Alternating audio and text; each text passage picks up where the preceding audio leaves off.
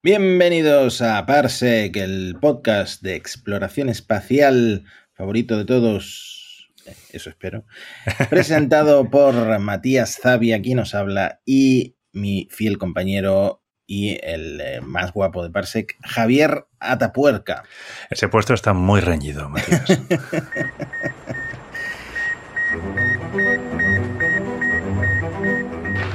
We choose to go to the moon in this decade and do the other things, not because they are easy, but because they are hard. If you're going to pick some place to die, then why not Mars?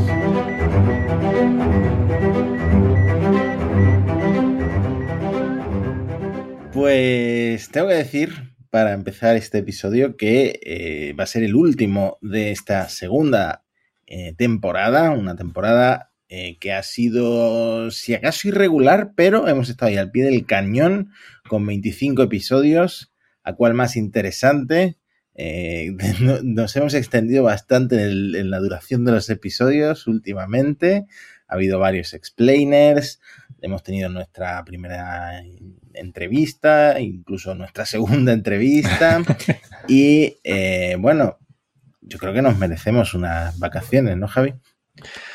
Son, desde luego, unas vacaciones muy merecidas. Vamos a aprovechar, a descansar, a planear nuevas cosas para la siguiente temporada y recoger fuerzas para empezar luego ya en, en septiembre de nuevo a, a grabar episodios. Además estábamos ya como, como la NASA, que últimamente pierde comunicaciones con, con Mm. todo el mundo. Tú y yo estábamos teniendo conversaciones cada vez más asíncronas, no, no coincidíamos en el tiempo.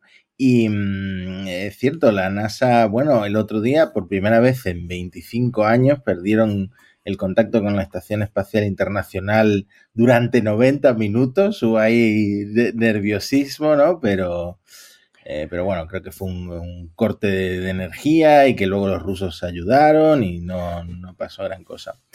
Sí, estaban de obras en el centro de control, se quedaron sin comunicaciones. eh, pasaron a las comunicaciones secundarias, pero 20 minutos después, 20 minutos después fue cuando empezaron con, con las comunicaciones con los rusos y hasta 90 minutos no consiguieron recuperarlo de nuevo. Madre mía. Pero bueno, obviamente nunca hubo ningún peligro. Y digo lo de perder eh, comunicaciones con todo el mundo porque una noticia bastante reciente es la pérdida de comunicaciones con la Voyager 2, que al- en el momento en el que estamos grabando esto ya han conseguido restablecer por completo las comunicaciones. O sea que eh, pequeño susto, bueno, eh, se ve que son resilientes estas sondas, ¿no? Las Voyager. La, la Voyager 2 eh, yo creo que aguanta hasta una bomba atómica, ¿sabes? Es, es increíble lo que resiste esta, esta, esta sonda. Además aquí fue, fue un error, no fue un error de la sonda, fue un error del controlador. Le habían mandado los comandos que mandaron el 21 de julio, hicieron que se desviara dos grados del apuntamiento a la Tierra. Y claro, dos grados a estas distancias ya es un desapuntamiento bastante serio. Así que no, no fue culpa de este venerable satélite, fue culpa de los operadores. Hmm. Bueno, con la red del espacio profundo han estado escuchando a ver si sentían ahí alguna señal de la Voyager 2, la han localizado y le han mandado eh, un poco con fuerza bruta los comandos Sí. para, para orientar la, la antena, pues para corregirla, para que mire hacia nosotros. Y bueno, la sonda respondió y, y ya está de nuevo en comunicaciones con la NASA. Hay que decir que había un plan de, había un plan de seguridad. ¿eh? Si, la, si la sonda no escuchaba esta emisión potente enviada desde Canberra, tiene programado que se reoriente automáticamente cada cierto tiempo. Y en octubre tenía planificado una de estas reorientaciones. Así que es desde luego mejor que hayan conseguido re- recuperar la comunicación, pero en octubre estaba planeado que volviera a orientarse automáticamente con la Tierra. Se habría tomado unas vacaciones, ¿no? Como nosotros. Exactamente. ¿eh? seguro que habría aprovechado agosto y septiembre para decir, "Mira, ya que no me toquen las narices estos desde la Tierra, ahora voy a disfrutar de mi espacio interestelar. Además, que tiene que disfrutar de que ha adelantado a la Pioneer 10 en distancia de la Tierra y ahora es la segunda sonda más alejada del Sol. Pues nada, eh, un saludo a la Voyager que no la han dejado descansar. No sé si habrá buenos restaurantes en el espacio interestelar y, buena, y buenas playas, pero, pero tienen poco tiempo para, para descansar. Volvamos a la Tierra y volvamos concretamente a Argentina, uno de mis dos países, porque, Javi, han firmado también los acuerdos de Artemisa. Así es, Argentina se ha convertido en el vigésimo octavo país en firmar los acuerdos de Artemisa. Daniel Filmus, ministro de Ciencia, Tecnología e Innovación de Argentina, firmó estos acuerdos el 27 de julio en la Casa Rosada, que es la oficina presidencial en Argentina. Es Podrían haber hecho ahí los anuncios de Barbie este verano. no, hemos, no, hemos, discutido si hemos ido a ver eh, Oppenheimer o, o, Barbie, algunas de las dos películas. Yo creo que hasta en Radio Skyla ha sido tema de, de interés esto de ¿Tú has ido? ¿Tú has ido? Yo he ido, a Barbie no he ido, pero he ido a ver Oppenheimer. Tengo que decir y con un poco de miedo, porque hay gente que está defendiendo con uñas y dientes eh, la película, que no era lo que esperaba. O sea, eh, esa desviación hacia lo político y esa, esa, manera de regodearse una y otra vez que parecía que no acababa nunca la, la película, pero, pero bueno, el tema me interesaba, así que estuve ahí eh, quieto en mi asiento, no fui al baño en las tres horas y, y muy interesado, muy interesado. Eh, Argentina, además, hay que decir que esto afianza un poco una relación que hay entre lo que entre comillas es la Agencia Espacial eh, de Argentina, que es la CONAE, que es la Comisión Nacional de Actividades Espaciales, eh, con la NASA, porque Argentina, ahí donde, donde la ve Javi, es el país latinoamericano con más satélites en órbita. No si esperaba no, menos, hmm, no esperaba menos. Si no me equivoco, eh, creo que hay 39, no sé si, si, el número este debería actualizarse, pero en el momento en el que estos datos eh, estaban actualizados, Argentina tenía 39 y estaba seguida por Brasil con 17 y por México con 7. Y esto solo en Latinoamérica, pero es que a nivel global es el undécimo país del mundo con, con más satélites en órbita. Así que bien posicionada Argentina en, uh -huh. en esta industria. Y, y, bueno, estrechando lazos con, con, la NASA de nuevo, pero los acuerdos de Artemisa al final lo, está, lo, están firmando muchísimos países. Así que nada, un logro de Bill Nelson, ¿no?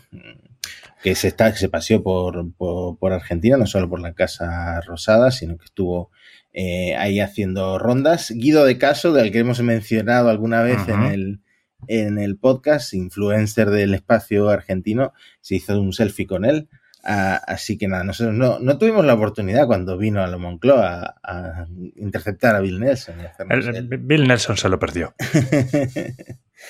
pues nada, ese señor viejito astronauta sigue ahí dando la vuelta al mundo, firmando sus acuerdos de Artemisa, que tenemos eh, un episodio muy bueno en el que hablamos de los acuerdos de Artemisa más a fondo y qué implica este, estos acuerdos a los que está llegando la NASA. Eh, hablábamos de Euclid en el último episodio y fíjate, no ha pasado tanto tiempo, pero ya tenemos imágenes. En, nuestros pequeños hiatos entre programas, pues a Euclid le ha dado tiempo a llegar ya a su órbita operacional y a mandar sus primeras imágenes de prueba. Pondremos enlaces en, en las notas del programa para que podáis ir a verlas. Son, no son las imágenes todavía buenas, son de lo que se llama el commissioning, están haciendo las pruebas con el instrumento, pero eh, son, por un lado, son imágenes ya de por sí bastante impresionantes, se ven bastantes galaxias en estos, en estos campos de visión y además demuestran que Euclid está funcionando bien y está funcionando como se esperaba. Como decíamos, tiene instrumentos tanto en el visible como en el infrarrojo, ya ha mandado imágenes de ambos, de ambos espectros se ve del campo de visión completo, luego han mandado también ampliaciones en algunos detalles para que se puedan ver con más, con más detalle. No están muy procesadas todavía, como digo, son todavía de pruebas. En algunas se pueden ver hasta los rayos cósmicos todavía en la, en la imagen, no están limpias, pero como, como comentaba, Euclid está funcionando y ya en cuanto termine el commissioning y ajusten los instrumentos y los procesos, empezará a dar ya imágenes operativas. Que por cierto, una de las que una de las imágenes que han compartido es bastante curiosa porque son un montón de rayas verticales. Es algo bastante extraña. No es, no es una tan bonita donde se puedan ver las estrellas o las galaxias, pero es muy importante porque cada raya de esas es un espectro de luz individual de una galaxia o estrella. Entonces, con eso permite analizar el espectro de cientos de galaxias y de estrellas a la vez. Tiene un dispositivo que en inglés llaman GRISM, que es una combinación entre grating y prism, o sea, una combinación de prisma y un difractor, que con eso puedes dividir la luz en un espectro completo justo antes de mandar eh, los datos al instrumento infrarrojo y con eso pueden determinar pues la distancia a una galaxia o su composición química, que de esto también habíamos hablado que el James Webb podía hacerlo, pero a mí la imagen que ha mandado eh, Euclides me parece bastante espectacular. Espero que sigan publicando este tipo de imágenes porque sirven de fondo de pantalla. O sea, no, la voy a poner de fondo de pantalla del móvil. Parece la intro de Matrix, ¿no? Como las letras cayendo. Total, pero, son galaxias. Las letras son galaxias, lo que lo vuelve mucho más impresionante. Eh, recordemos que Euclid, aparte de intentar comprender mejor eh, la energía oscura, la materia oscura de la que hablaba eh, Javi, también está trabajando en crear el mapa mm, más detallado o el mapa 3D más detallado del, del cielo, del universo visible. Así que vamos a ver muchas imágenes y, y la idea es ir confeccionando ese, ese mapa. Además de lo que dice Javi, de determinar, pues eso, las composiciones de las galaxias, etcétera, etcétera, etcétera. Bueno, faltan unos meses para que em, esto empiece a funcionar a nivel operacional científico. Pero bueno, eh, prometedor arranque. También tenemos que hablar del James Webb, ¿verdad? Sí, porque el James Webb, que hemos comentado eh, antes con Euclid y que ha conseguido grandes cosas durante el primer año de funcionamiento. Hemos las imágenes de espacio profundo, las que se comparaban con el Hubble, las nebulosas, las miradas que también ha lanzado a nuestro sistema solar. Ha tenido imágenes muy espectaculares, ha aportado muchísima ciencia y con esto, ahora que termina su primer año, cierra el ciclo 1. por cierto, para cerrarlo, ha presentado una imagen muy chulo de una pequeña región de formación estelar en el complejo de nubes de Ro Ophiuchi. Al menos este es un nombre bastante majo, no es una serie de números y letras. Esta imagen de Ro presenta una región bastante chula. Tiene 50 estrellas jóvenes, que son más o menos como el Sol o más pequeñas, y tiene, se ve mucho polvo, hay muchas zonas que es muy llamativo porque las zonas oscuras, que son las más densas, ahí se siguen formando estrellas. Es un campo de nacimiento de estrellas y puede haber protoestrellas. En, en algunas se ven unos chorros bipolares de hidrógeno que están en, en rojo, que mm, se producen cuando una estrella, digamos que, que nace, es cuando estalla por primera vez de su envoltorio de polvo cósmico. Y luego tenemos también una zona más brillante, que eso ha sido tallado por la radiación de una estrella, que es la estrella S1, que se ve muy brillante en amarillo, que es la única que hay en esta imagen que es mucho más masiva que el Sol. Como decíamos, vamos a poner, vamos a poner el enlace en la nota del programa y deberíais estarlo viendo, si lo estáis viendo en YouTube, también ahora en, en la pantalla. Eh, bueno, esto de los partos de las estrellas eh, es muy impresionante de ver y nada que ver con los partos humanos. No sé si has visto alguna vez un, parto humano, pero es, algo... Eh, he estado en directo en uno, sí. es, algo impactante que no sé si quiero presenciar en directo, pero, pero bueno, alguna vez. Me fue intenso, te puedo decir, Matías, que fue intenso. Me imagino que esto energéticamente también es muy intenso, pero la imagen de, del James Webb es, es muy bonita. Eh, bueno, ¿qué es esto del ciclo 1 y qué podemos esperar del ciclo 2? Pues el ciclo 1 ha sido el primer año y ahora empieza el ciclo 2. Como sabemos, las observaciones del James Webb están muy cotizadas y aunque podrían ajustarse algunas durante el año, la mayor parte de ellas están planificadas. Así que el Instituto de Ciencias del Telescopio Espacial en inglés el Space Telescope Science Institute, pues ha anunciado lo que el web va a estudiar durante este segundo año de operaciones. Y va a ser un campo bastante amplio. Vamos a, parecido también a lo que hemos tenido en el ciclo 1, vamos a analizar exoplanetas, galaxias, el medio interestelar y agujeros negros supermasivos. Hmm. Bueno, más o menos lo que, lo que veníamos diciendo que el James Webb iba, Hmm. iba a observar durante su lanzamiento, siempre dijimos, se va a centrar en exoplanetas, se va a ce- a centrar en agujeros negros supermasivos. Así que nada, empezaremos también a ver este tipo de objetos celestes. Claro, ahora lo que va a hacer es mm, profundizar en lo que ha estado haciendo hasta ahora. Por ejemplo, en los exoplanetas, lo que va a hacer es centrarse en, por un lado, observar algunos que ya se conozcan, observar imágenes directas, si se puede, de exoplanetas, que algunas ya tenemos, y sobre todo obtener espectros de sus atmósferas para ver su composición. Algunos de los programas, por ejemplo, pues van a observar planetas rocosos alrededor de estrellas de tipo M. Las estrellas de tipo M son las enanas rojas. Por Hmm. si alguien tiene curiosidad, la- el Sol es una estrella de clase G. Hmm. Sí, que me comentaste que aquí pod- podríamos mencionar la regla mnemotécnica de eh, la secuencia de estrellas, de tipos de estrellas que hay, y yo no la conocía.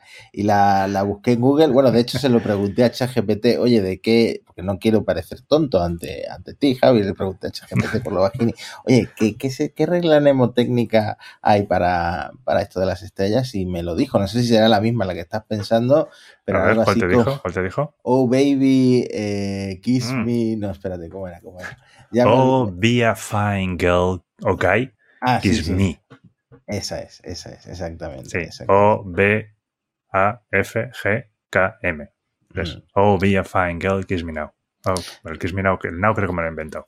No, no- no sería más fácil, te pregunto, sé que tú no eres astrofísico. Poner 1, pero- 2, 3, 4, 5 No, o iba- A, B, C, D. No, colores como los cinturones de los Mm. karatecas. Colores, en plan. ah, azules, blancazules, blancas, eh, amarillas, naranjas y rojas. Ya está. Si es ¿no? exactamente eso, si es Claro. exactamente eso. Solo que les ponen letras. Pero sí, es el espectro. Va en ese orden, pero la- el orden en las letras pues es un poco diferente. Qué ganas de complicarlo todo. Bueno, entonces, eh, eh, ¿por, qué, ¿por qué enanas rojas? Bueno, Porque son- Pues porque las enanas rojas son las estrellas más numerosas en, en el, bueno, al menos en nuestra galaxia y se supone que en el universo. Son entre el 75 y el 80% de las estrellas que conocemos. Y muchas, muchas de ellas tienen planetas rocosos en su zona de habitabilidad, con lo cual son muy interesantes para investigar. El problema es, como son enanas rojas, los planetas suelen estar bastante cerca de su estrella y pueden tener acoplamiento de marea. ¿Qué quiere decir? Que están dando siempre es como la luna, ¿eh? Están dando siempre la misma cara hacia el sol. Entonces, claro, al no haber rotación, eso hará que una cara se caliente mucho y la otra esté muy fría.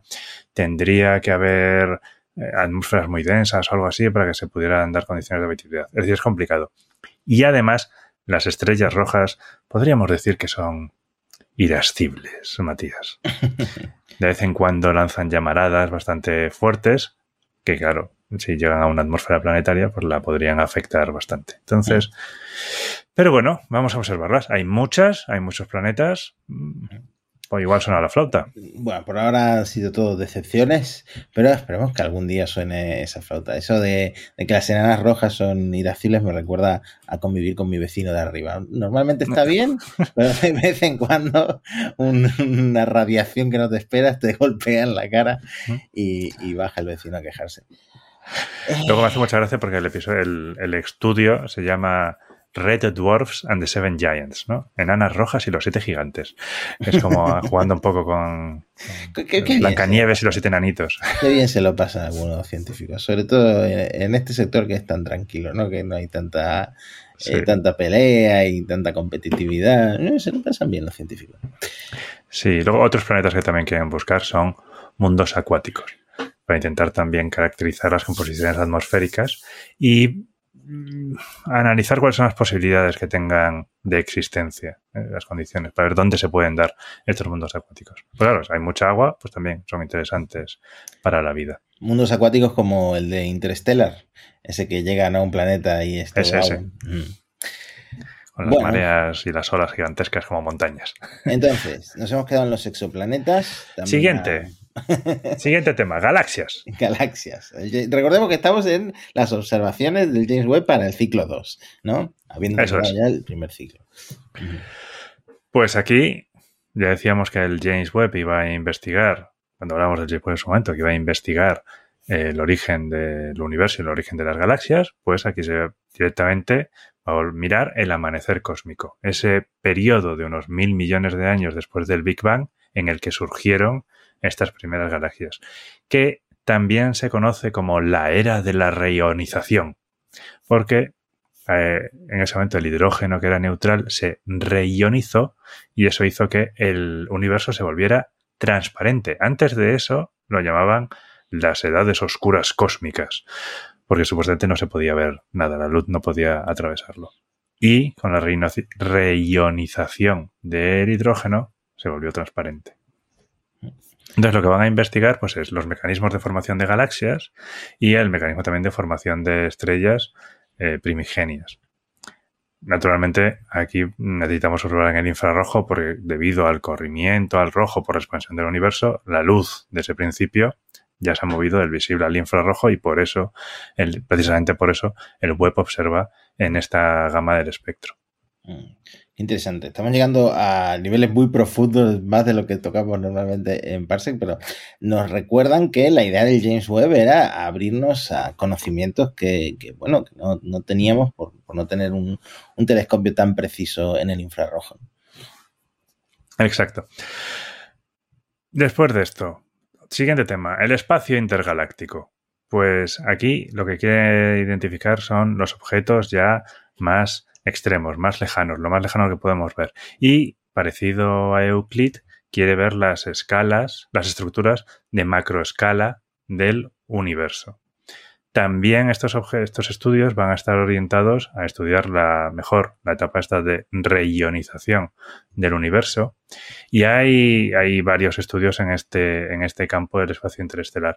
Algunos, por ejemplo, van a probar modelos teóricos que, van a, que predicen cómo se formarían los primeros agujeros negros supermasivos. Supermasivos, hablamos de cosas de, de mil millones de masas solares que supuestamente se formarían a partir, y aquí ya también me pierdo, de halos masivos de materia oscura, ¿sabes?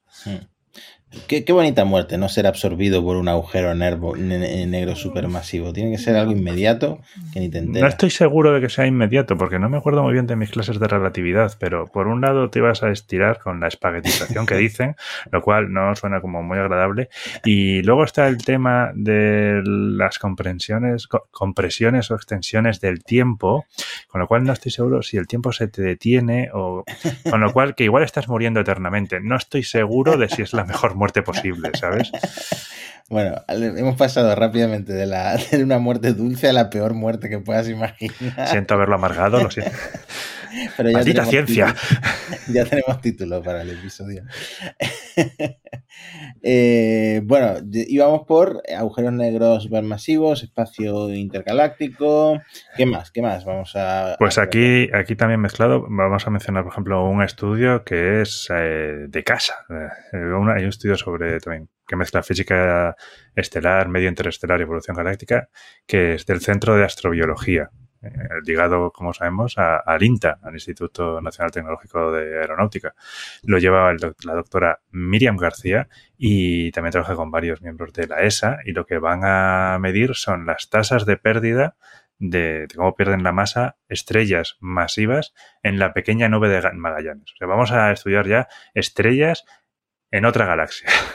que ya es que cuando yo era pequeño a mí lo que me decían es que solamente podíamos ver las estrellas dentro de nuestra galaxia y ahora ya estamos estudiando las estrellas dentro de otras, ¿sabes? Es que estas cosas son, me vuelan la cabeza. Bueno, me gusta también que mencionemos colaboraciones aquí españolas con el web, eh, porque también se hace mucha, mucha ciencia por aquí. Por supuesto, también en la ESA.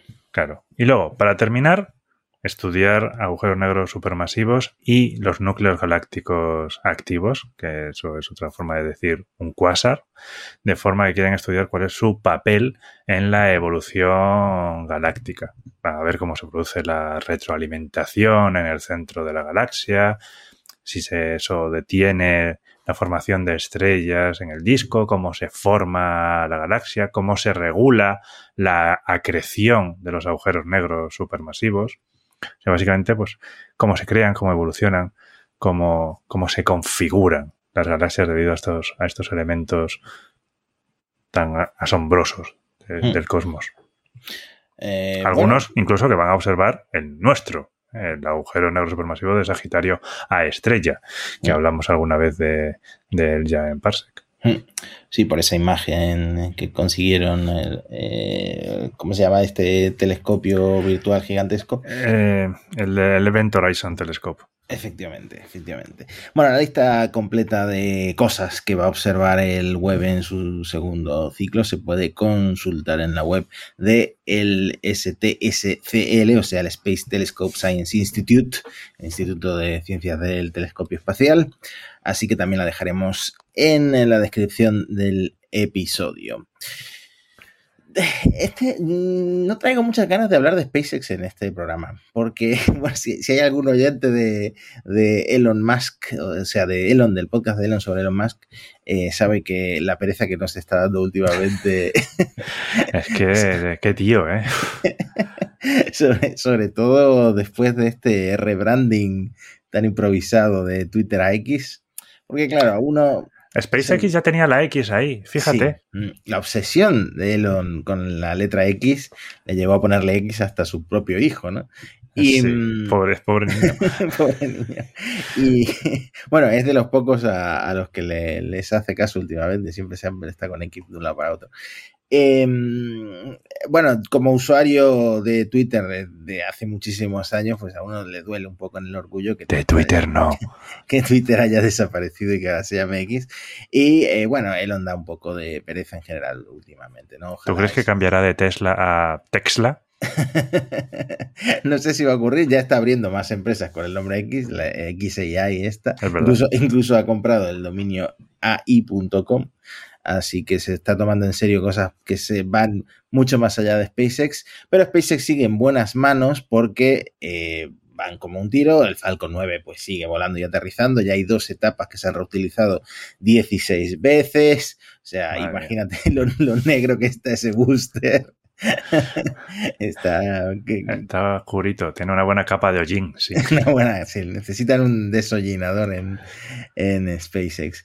Eh, bueno, el, Falcon Heavy hemos visto también un lanzamiento muy reciente, que de hecho es el lanzamiento del satélite de comunicaciones geoestacionario más pesado jamás lanzado. Y el Falcon Heavy lo hizo a la perfección. Y por supuesto están todos los ojos de nuevo en Starbase, en eh, la sede del de sureste de Texas de SpaceX, porque la Starship eh, pues siguen avanzando muy, muy, muy rápido. Sabemos que está ahí esa aprobación regulatoria que no sabemos cuándo va a llegar, pero lo que es la plataforma de lanzamiento eh, parece que es otra porque le han dado esa pues restauración prometida en dos meses y han instalado esas planchas con los chorros de agua, esa especie de cisterna de altísima presión eh, con la que veremos al fuego y el agua enfrentarse en una de las batallas más épicas que han tenido en los últimos años,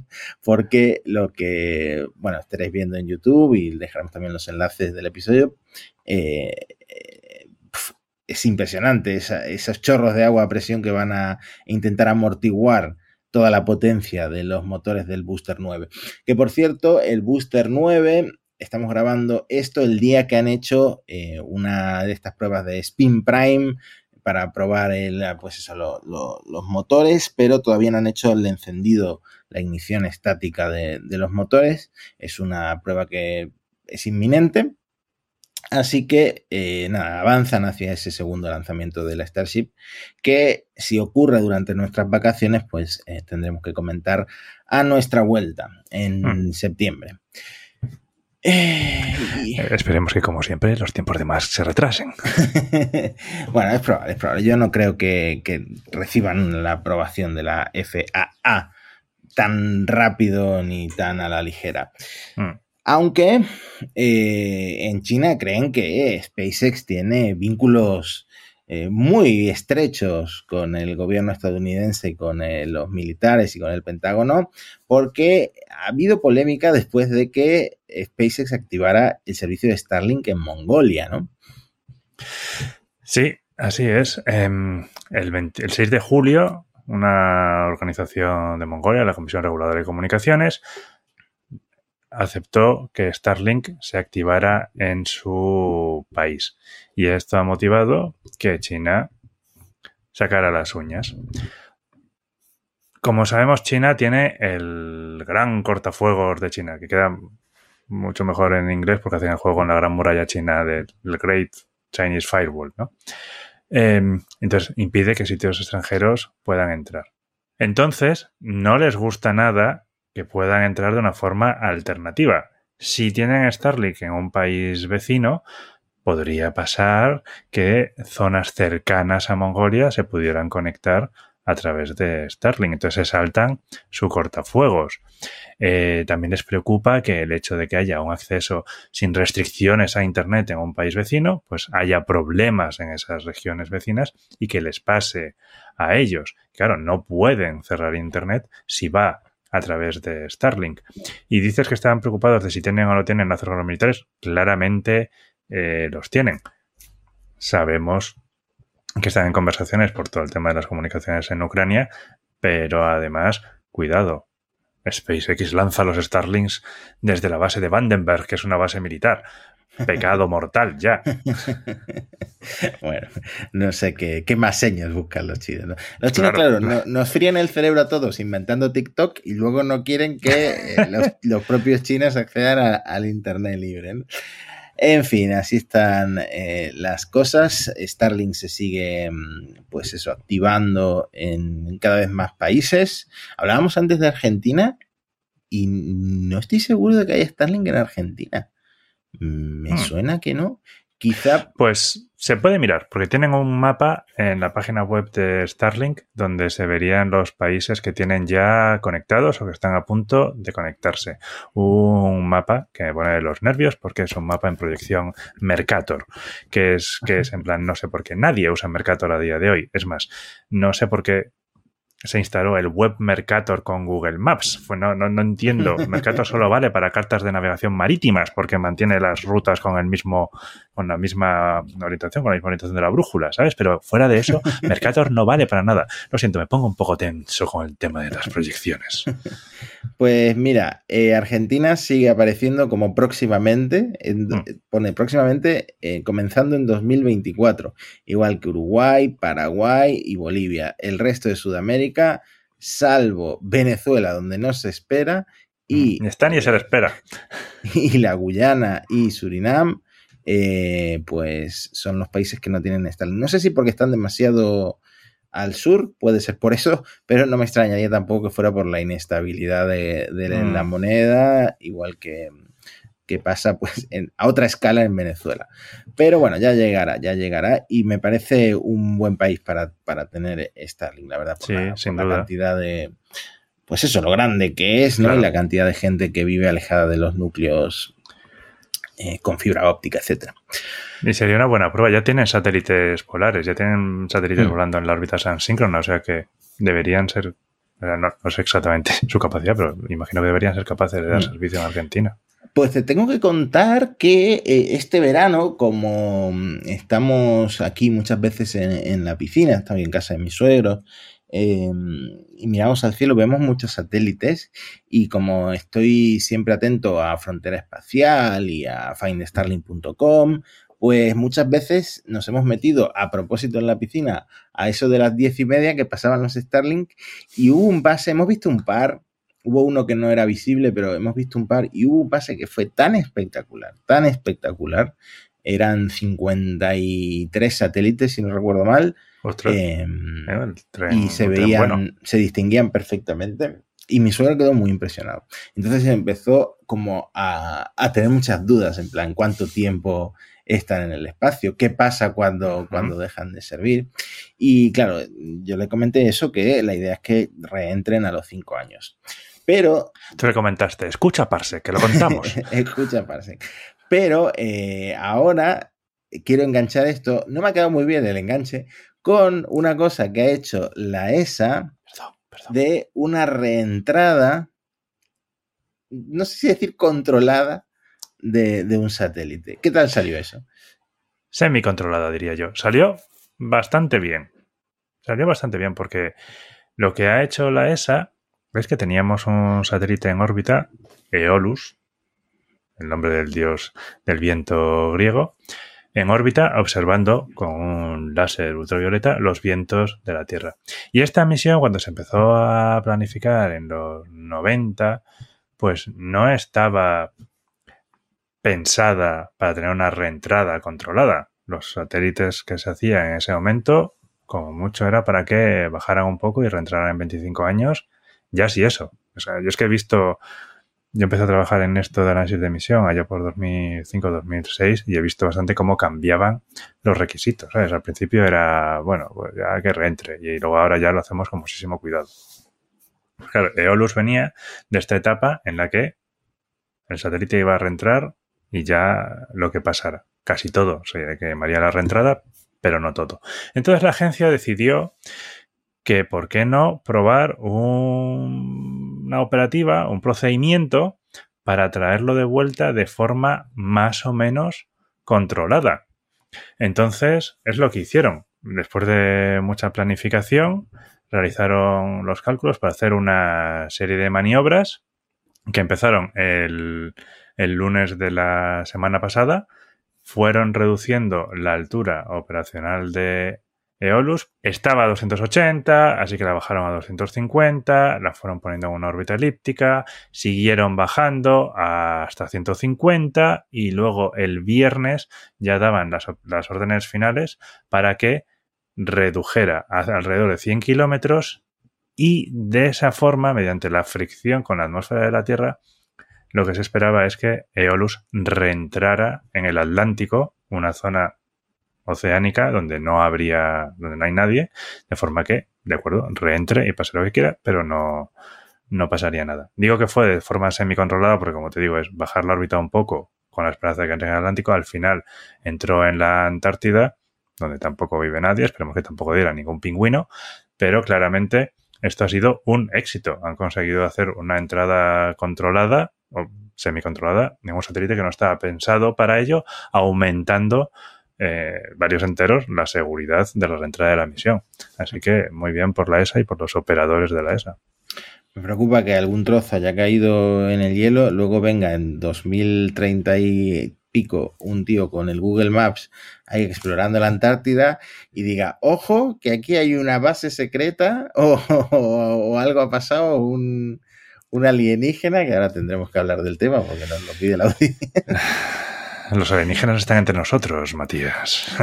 Pero bueno, por lo menos no, no, no habrá pasado como con Australia, que, que, cayó ese, no lo hemos comentado en el podcast, no nos dio tiempo, pero cayó una, la tercera etapa de, de un cohete de la India, de ISRO, y mm, aunque todo el mundo especializado sabía lo que era, porque habían salido sobre todo en mm. Reddit fotos que hacían la comparativa de la etapa con el, con el, el objeto este metálico que apareció en la costa de, de Australia, cerca de en Australia Occidental, creo que eran.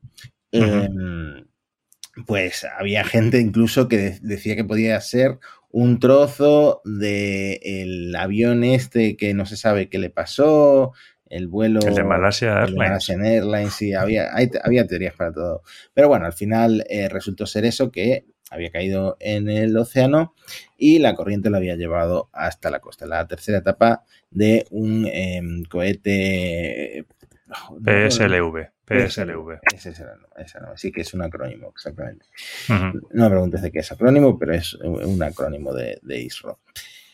¿Quieres pasar directamente al tema? Es que la gente nos está pidiendo que lo comentemos.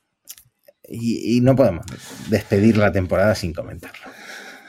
I want to believe, Matías. la gente quiere saber, la gente se ha vuelto loca. Yo tengo que decir varias cosas. Te voy a dejar explicar eh, cronológicamente eh, lo que ha pasado.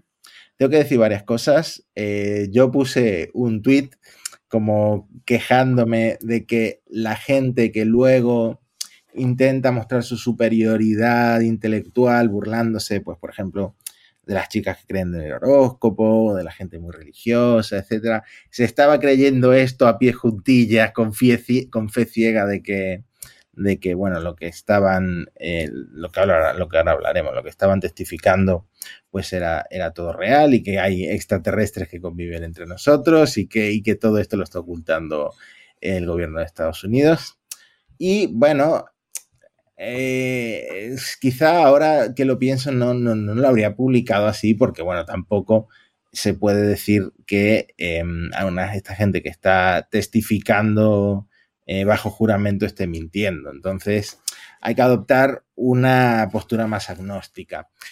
Pero la verdad es que el revuelo que se ha formado con esto y la cantidad de gente dando por hecho que ya hay aliens, eh, o sea, que, que, que, hay aliens y que lo, lo está ocultando el gobierno, eh, pues vamos a intentar bajarlo a tierra, vamos a intentar explicar pues, eh, cómo hemos acabado aquí y eh, qué puede ser lo que estamos viendo. Entonces, eh, voy a cederte a ti la palabra porque esto empezó hace tiempo, incluso alguna cosita hemos com comentado en Parsec. Y, bueno, ¿de qué estamos hablando? Para el que no lo sepa, para el que, para el que se haya metido en una cueva o esté de vacaciones de, en el litoral y no se haya enterado de nada. Pues sí, en julio ya se destapó todo el pastel. ¿eh? Hubo un testigo que sacó un cadáver de un alienígena y lo puso encima de la mesa delante de los congresistas y senadores de Estados Unidos. No, no llegamos a tanto, pero casi solo le faltó eso. La cuestión, como dices, llevamos varios años con cierto run run con el tema ovni.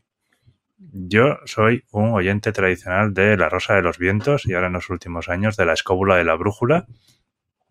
Y ahí ya desde hace varios años están con el tema de que se va a acabar destapando todo. De que se va a descubrir que ha habido contactos con los extraterrestres. Bueno, no tanto realmente. Pero también es verdad que desde las instituciones oficiales llevamos como un par de años donde el tema se ha venido moviendo mucho más. El Congreso, ahora como un año o dos años, desclasificaron muchísimas imágenes y muchísimos vídeos de imágenes de ovnis, como veníamos llamando hasta ahora, o como llaman ahora los Unidentified Aerial Phenomenon, ¿no? Fenómenos aéreos no identificados. Un uh -huh. poquito diferente de objetos volantes. Sí, de UFOs hemos pasado a WAPs, ¿no? Exacto. Eh, que, que lo, leí el acrónimo en español, no, no, creo que vaya a funcionar, ¿no? De ovnis Fanos, hemos, sería, hemos pasado a FANIS. Fanis, eh, ah, fenómenos Fanis. aéreos no identificados. Oh. no sé si Fanny, eh, que además en inglés británico creo que tiene mala traducción, eh, se, vaya a funcionar, vaya a funcionar. Bueno, a mí me gusta el clásico ovni, que yo soy un clásico. Pues el caso, habían sacado muchas imágenes, sacado muchos vídeos, hubo muchas discusiones, había como tres o cuatro que eran como muy llamativos, mucha gente dio su opinión, había gente experta en vídeos e imágenes que decían pues estos son reflejos de cámara o tal, pero al final siempre queda como algún vídeo que no tenía que no tenía explicación. Luego hablaremos también de alguna otra comparecencia que hubo hace poco. La NASA, a principios de año, si no recuerdo mal, montó también un comité de expertos donde estaba, eh, ¿cómo se llama? Por ejemplo, el astronauta este que estuvo un año en la ISS, que su gemelo se quedó en, en la Tierra y que se peleó con Rogozin hace poco. sí, sí, sí, este hombre le gusta meter cizaña en Twitter. Eh, bueno, uno de los dos gemelos calvos. Pues eso es. pues este hombre estaba en este comité. El comité estuvieron estudiando estas cosas durante varios años y concluyeron lo que vienen concluyendo también durante muchos de esos estudios es necesitamos más información. Eh, lo que hay es interesante, pero no es concluyente de ninguna forma. Vamos a necesitamos más información. Como dicen mucho los de la escóbula de la brújula, el, el, fenómeno es el fenómeno y existe. No quiere decir que sean marcianitos verdes. Uh -huh. Bueno, entonces, ¿a qué llegamos ahora? Llegamos a la audiencia sobre los ovnis, UFOs, UAPs, FANIs, lo que sea, del House Oversight and Accountability Committee, el Comité de Supervisión y Rendición de Cuentas de la Cámara de Representantes, en concreto con el Subcomité de Seguridad Nacional en la Frontera y Asuntos Exteriores, claramente estos son asuntos exteriores, y, y tenían, el comité se titulaba fenómenos anómalos no identificados, implicaciones para la seguridad nacional, la seguridad pública y la transparencia del gobierno.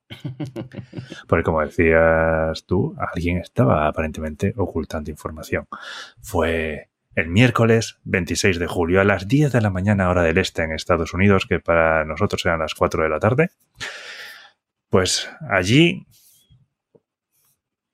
en las declaraciones, y vamos a empezar ya por el titular, uno de ellos dijo que había restos de naves espaciales en posesión al menos del ejército de los Estados Unidos y que dentro de estos restos había restos biológicos no humanos.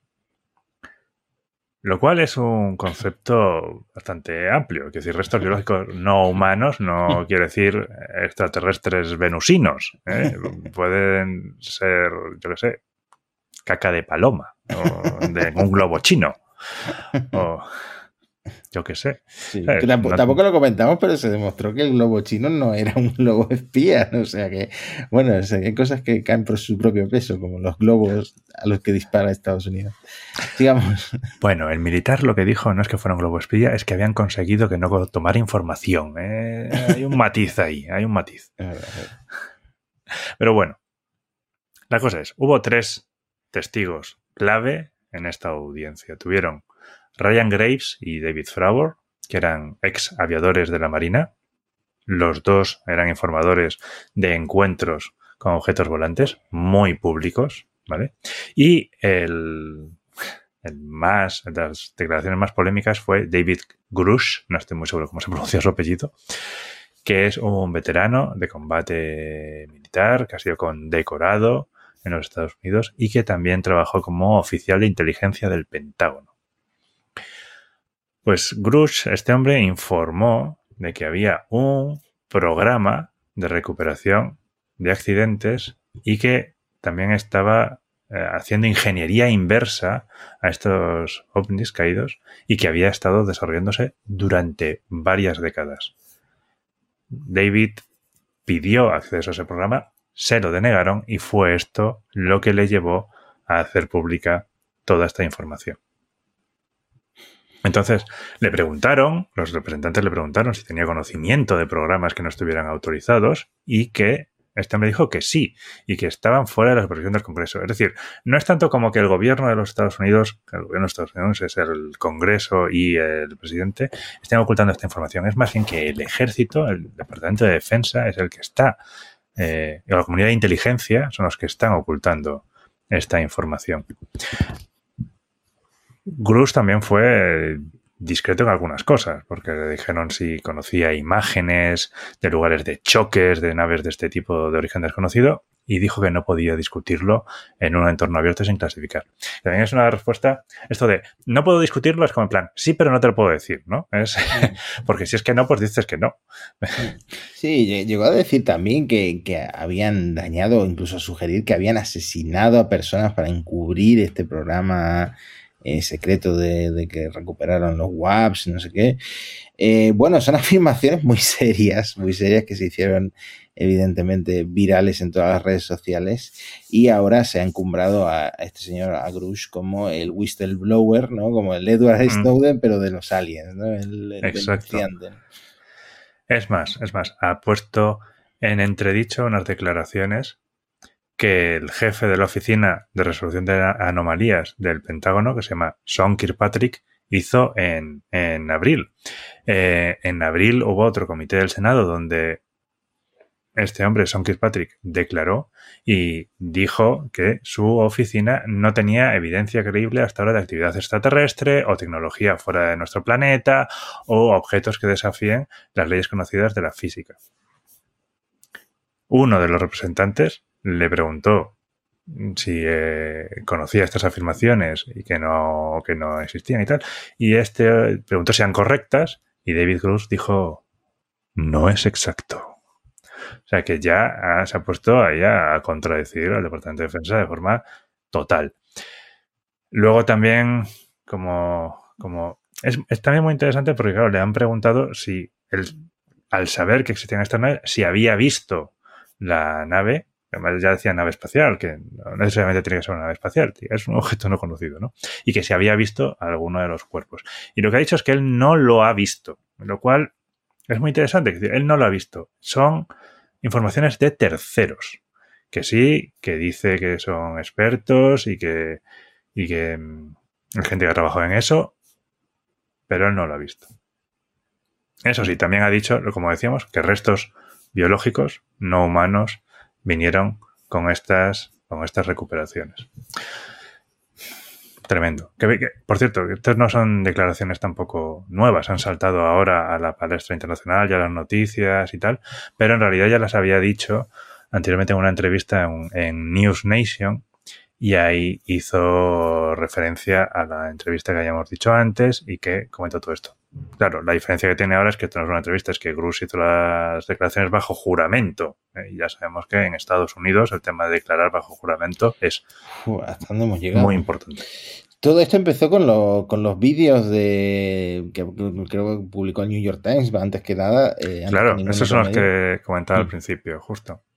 Mm, eh, Y que uno, uno de mis datos favoritos de este tema es que esos vídeos los eh, recuperó eh, una organización que se llama eh, To the Stars, la Academia de Arte y Ciencias To the Stars, que está fundada por el eh, cantante de Blink 182 o, Ahí va. o- o- o- o algo así.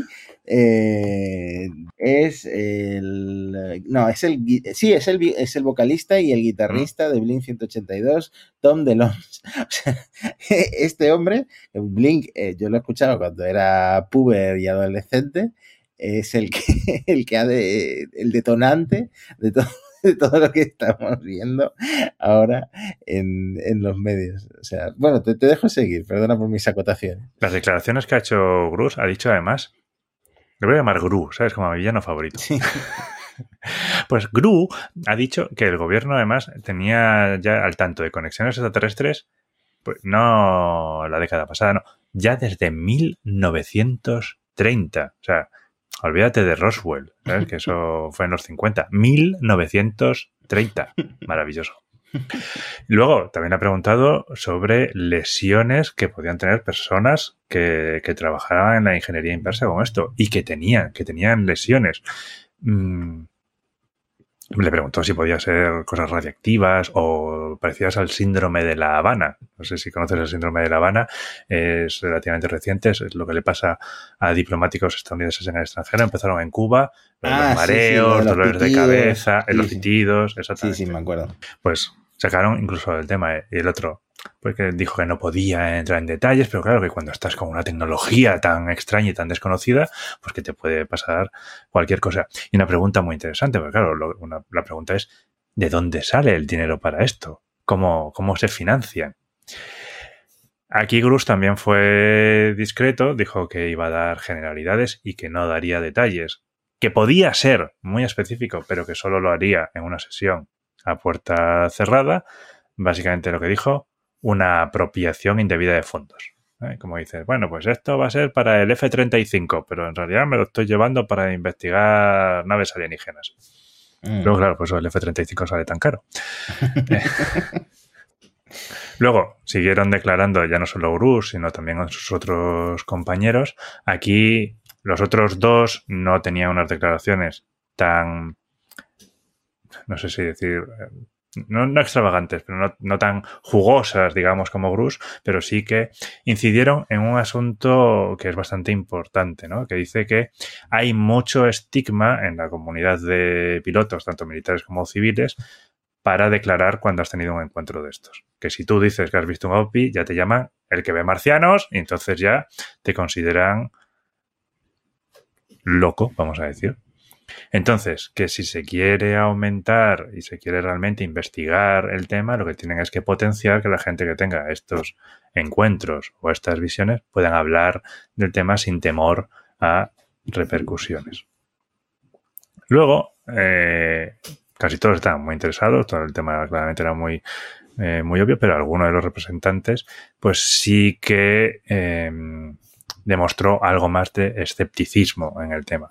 Por ejemplo, el representante de Montana, Eric Burleson, declaró que le parecía raro, ¿no? El concepto de que de una especie alienígena que fuera lo suficientemente avanzada tecnológicamente como para viajar cientos, miles de años luz y llegar hasta la Tierra, pero que sean suficientemente incompetentes como para, para tener un accidente en la Tierra y no sobrevivir al viaje a la Tierra, pues que le parecía un poco descabellado. ¿no? A lo cual el Grus decía que, que bueno, pues que te, te- sí, pero que como que te pasa con la aviación, ¿no? No importa lo avanzado que sea, tienes un pequeño porcentaje que puedes tener un fracaso. y, y luego le preguntaron también por si había el potencial interdimensional, ¿no? Un poco como Indiana Jones 4, esa película que algunos dicen que no existe.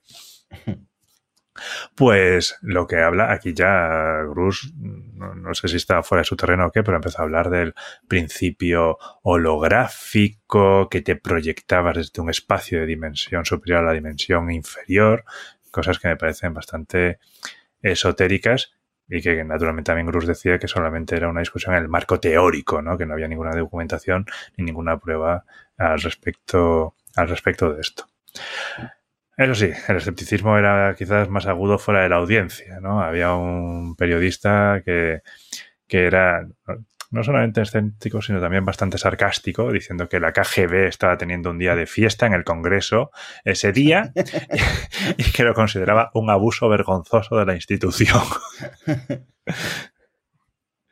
Pero bueno, es, es, es, es muy, no sé, es muy curioso, porque esta gente detallaba los, los encuentros, ¿sabes? Eh, que se veían en los radares, que se movían con formas que no podríamos reproducir con naves actuales. Eh, Freiburg estuvo en uno que tiene, uno de estos encuentros que tiene nombre, el encuentro Tic Tac, que fue frente a las costas de California en 2004. Decía que eso estaba más allá de cualquier capacidad que tenemos ahora o en los próximos 10 o 20 años. Que le llaman Tic Tac por la forma del el WAP, que es como una pastilla, como una Eso píldora. es, Eso y, es. y- y no sé, es que no, no sé qué puede ser, evidentemente, si no lo sabe, si no lo sabe el gobierno de Estados Unidos, que lo voy a saber yo, ¿no? Pero podría ser algún, no sé, algún fallo en el, en el instrumento, no tengo ni idea. no tengo ni idea. Ahí es que hay muchas cosas. O sea, yo estoy totalmente a favor de estudiar estos fenómenos. Pero de una forma general. Como, como decía un astrónomo y autor estadounidense, Steven Dick, que es una postura con la que estoy muy de acuerdo, su cita literal es, me parece poco probable que el gobierno de Estados Unidos pudiera mantener un secreto de esta magnitud durante tanto tiempo. Es que yo salgo de ver Oppenheimer y, y, a ver si hicieron la bomba atómica en el medio del desierto de Nuevo México y los rusos sabían perfectamente todo lo que estaban haciendo, hoy en día que China no sepa que Estados Unidos tiene eh, naves, eh, no sé, supuestamente extraterrestres. Sí, es, es muy complicado. No lo sé. Como te digo, estoy abierto, o sea, a mí me parece interesante que se estudie, que se quite un poco el estigma a la gente que dice algún encuentro de estos. Mm. Yo de vez en cuando cuento que cuando era pequeño yo vi un ovni. Eh, Sí. íbamos, íbamos con la con mis padres y con mi hermano en el coche a ver la granja de San Ildefonso y era pleno día por la mañana, 11 de la 11 de la mañana y de repente vimos una luz fija en el cielo. No podía ser una estrella, era un día demasiado brillante, era verano, cielo azul, era una luz fija en el cielo que estuvo ahí durante una media hora mientras íbamos en el coche y luego desapareció y no volvimos a saber de ella. Por ¿Un globo eso- meteorológico? Podría ser. Como yo no sé lo que es, para mí era un ovni, porque era un objeto volador no identificado. Por eso estudiaste lo que estudiaste, para, para saber. Para mundo, averiguarlo, ver- exactamente. Este mundo desde dentro y, y saber qué era. Eh, bueno, otra cosa curiosa que no, no coincide con tu caso, pero es que la gran mayor parte de los avistamientos de ovnis ocurren en Estados Unidos, creo que también en el Reino Unido, o sea que es una cosa muy anglosajona. Hmm. Eh, seguramente muy influenciada por el cine, etcétera, etcétera. Pero es que estoy siendo muy eh, cínico cuando al principio de, este, de esta sección del podcast había prometido ser más agnóstico y es lo que tú dices, ¿no? Está bien tomarse en serio lo que estas personas, estos pilotos, etcétera, mm, dicen haber visto y averiguar, llegar al, fondo del asunto y saber qué es exactamente. Ahora lo que, lo que a mí sí me escama muchísimo es el salto de doble tirabuzón que han hecho muchos en, por ejemplo, en Twitter, que es donde yo vivo 24/7, eh, como celebrando tener razón y llevar tanto tiempo con eh, sabiendo que los aliens están entre nosotros, etcétera, etcétera. Bueno, pero me alegro de que hayamos contado esto más a fondo y, mm, y lo que se sabe, que no es mucho, pero que es intrigante. Hmm. Así que ya está. Lo prometido es deuda. Hemos contado lo que se sabe sobre este tema y supongo que en la temporada 3 habrá muchas actualizaciones, porque sin duda seguiremos oyendo hablar de WAPs mucho tiempo. Yo hasta que Fox Mulder no saque una foto de verdad de la autopsia de un extraterrestre, yo no me voy a creer nada. pues hemos llegado a la hora del último episodio de la temporada y no sé si quieres contar alguna otra noticia antes de que cerremos hasta después de las vacaciones. Bueno, podemos decir brevemente eh, alguna que tenemos pendiente. Por ejemplo, la NASA ha lanzado el desarrollo de una nave espacial para probar la tecnología de propulsión térmica nuclear, que es una tecnología muy interesante que la NASA la considera uno de los pilares para las misiones humanas a Marte. Así que se empieza ya a desarrollar esta tecnología.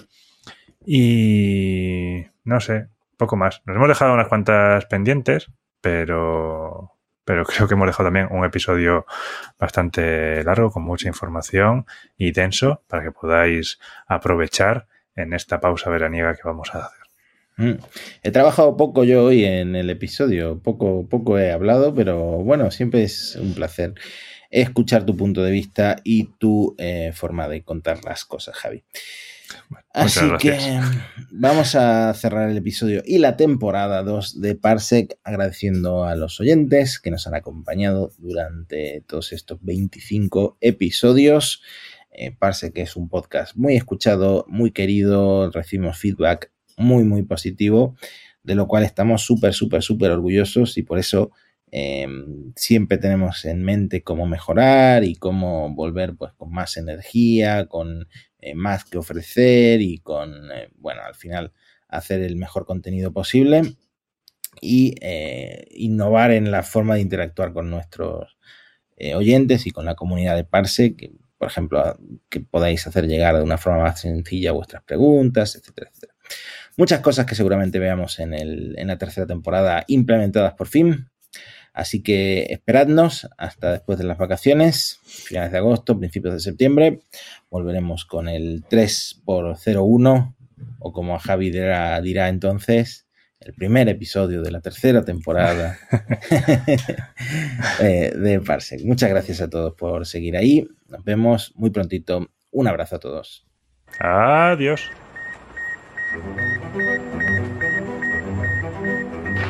We choose to go to the moon in this decade and do the other things, not because they are easy, but because they are hard. If you're going to pick some place to die, then why not Mars?